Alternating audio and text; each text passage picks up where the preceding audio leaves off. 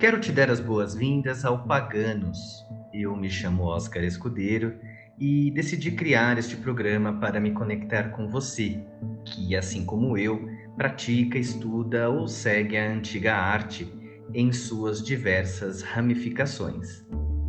Seja você um magista, mago, bruxa, xamã, alquimista ou uma pessoa em busca pelo autoconhecimento, Espero que o conteúdo deste podcast possa trazer, de alguma forma, um conforto neste momento desafiador que nós estamos vivendo.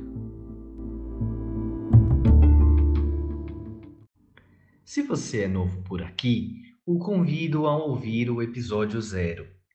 Nele eu apresento o objetivo deste programa podcast e as razões que me levaram à sua criação.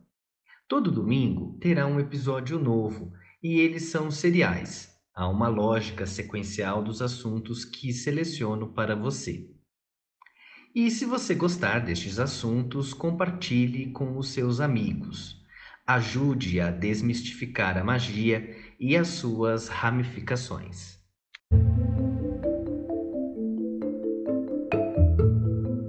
Episódio de hoje: Mãe Terra, Gaia.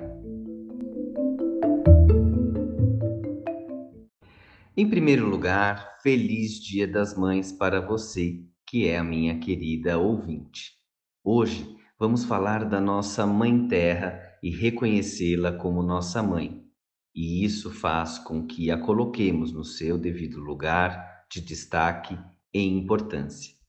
Se você não a conhece, a Mãe Terra é aquela que sustenta tudo que existe à nossa volta, todos os seres e toda a sua criação. Conectar-se a ela traz o senso de reverência ao que recebemos dela, a sua nutrição e o seu acolhimento. Ela possui inúmeros nomes. Os mais conhecidos são Gaia, Pachamama e Privit.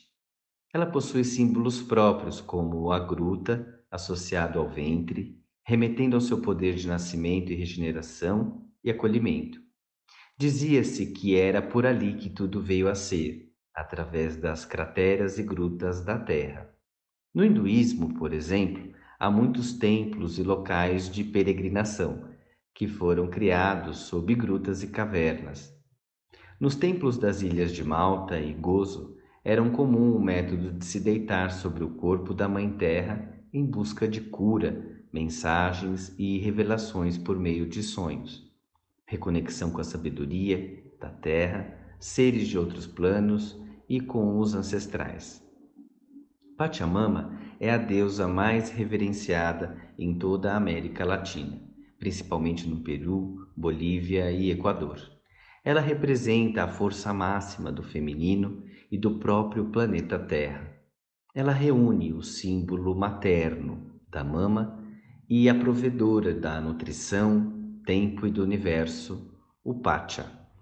Os rituais para Pachamama normalmente são realizados por mulheres.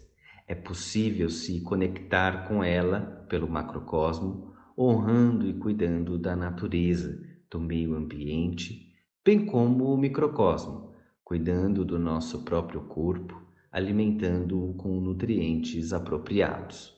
Gaia é a grande mãe, criadora do universo, e reverenciá-la não requer nenhum ato de adoração ou fé com apenas a observação, conexão e respeito à natureza, já é possível fazer essa conexão com a deusa e grande mãe.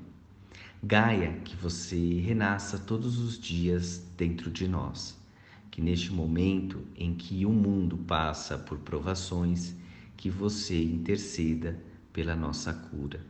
Que assim seja, assim se faça e assim está feito. Espero você no próximo episódio.